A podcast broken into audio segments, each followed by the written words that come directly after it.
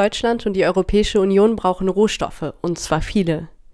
Der neue Rohstoffhunger ist laut Ursula von der Leyen, Präsidentin der Europäischen Kommission, ein gutes Zeichen.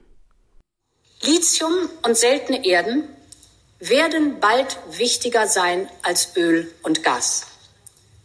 Und allein unser Bedarf an seltenen Erden wird sich bis 2030 verfünffachen. Einerseits ist das ein gutes Zeichen, denn es zeigt, mit welchem Tempo wir beim europäischen Green Deal vorangehen. Das Problem ist nur, dass derzeit ein einziges Land fast komplett den gesamten Markt beherrscht. Wir müssen verhindern, dass wir erneut in eine Abhängigkeit geraten, wie wir sie jetzt erleben bei Gas und Öl.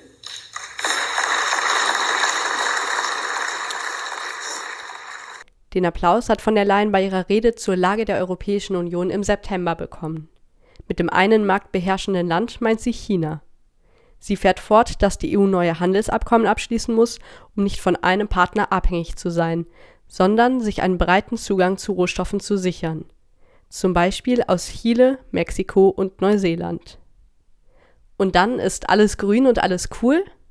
Nicht ganz, sagt Hanna Pilgrim. Sie koordiniert den zivilgesellschaftlichen Arbeitskreis AK Rohstoffe und arbeitet bei PowerShift. Dieser einseitige eurozentristische Blick auf die Versorgungssicherheit greift ja erstmal viel zu kurz und gefährdet vor allem bereits Betroffene von Rohstoffabbau immens. Und außerdem hat uns die Vergangenheit gezeigt, dass es beim Abbau von Metallen auch bei diesen gleichgesinnten Partnern immer wieder zu Menschenrechtsverletzungen und Umweltzerstörungen kam. Ich würde da gerne für Mexiko ein Beispiel bringen. In der Mine Buena Vista del Cobre in Mexiko wird seit der Kolonialzeit Kupfer für den europäischen Markt abgebaut. Und die deutsche Aurubis AG importiert große Mengen des Rohstoffs von dort.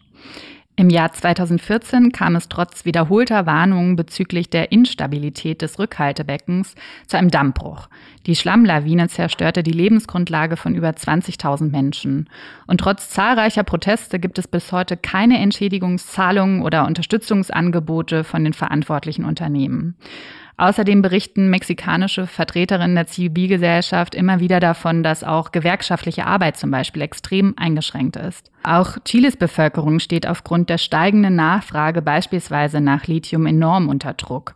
Die Studie Das weiße Gold von Brot für die Welt macht dies sehr gut deutlich. Während das Elektroauto unsere Klimabilanz verbessert, führt aber der Lithiumabbau aus Salzseen in den trockenen Hochsteppen Südamerikas zu Wasserknappheit und sozialen Konflikten.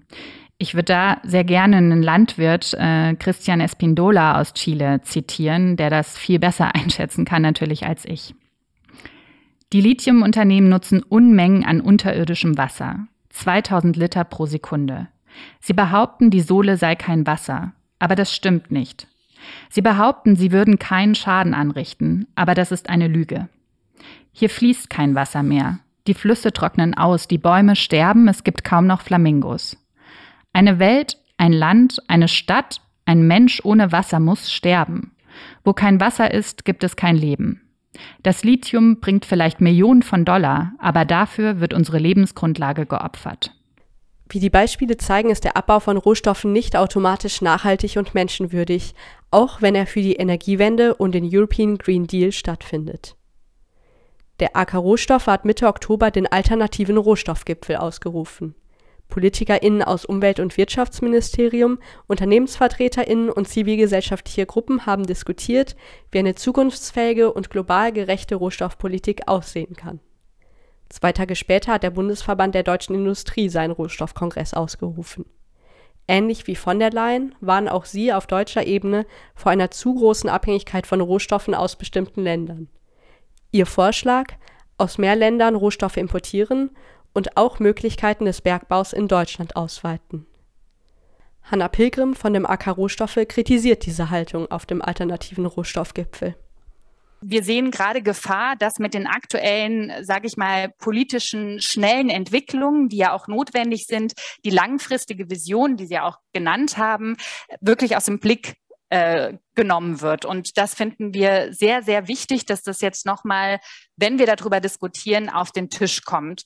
Ähm, weil zunehmend äh, wir da feststellen, dass vor allem die Angebotsseite mit diesem Risikoverständnis in, im Fokus steht. Das heißt, es geht darum, wie können wir das Angebot diversifizieren, wo können wir noch mehr Primärrohstoffe herbeziehen, was sind Partner auf und PartnerInnen auf Augenhöhe.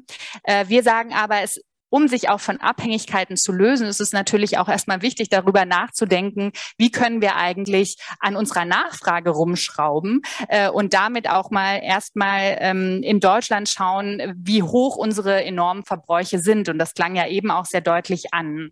Das heißt, wir sehen in der aktuellen Debatte um Rohstoffpolitik in Deutschland, aber auch in Europa einen sehr nationalen, einen sehr Euro, europäischen, eurozentristischen Blick, wo es darum geht, jetzt nochmal möglichst viele Rohstoffe und ähm, Zugänge zu legen, um ähm, ja, die Industrie, den Status quo im Grunde genommen äh, beizubehalten.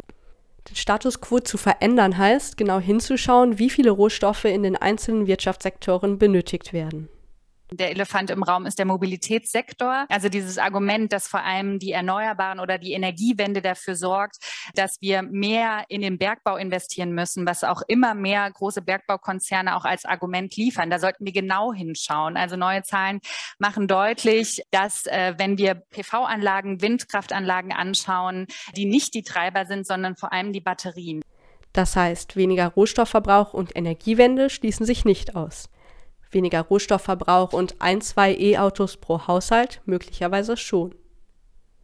Eine weitere Forderung auf dem alternativen Rohstoffgipfel ist, metallische Rohstoffe stärker als bisher zu recyceln. Das passt zumindest offiziell auch zu dem Vorhaben der Bundesregierung, vermehrt auf Kreislaufwirtschaft zu setzen. Denn der aktuelle Rohstoffhunger zerfrisst allzu oft Menschen, Gemeinden und Natur an den Orten, an denen der Abbau stattfindet auch in vermeintlich neuem grünen Gewand.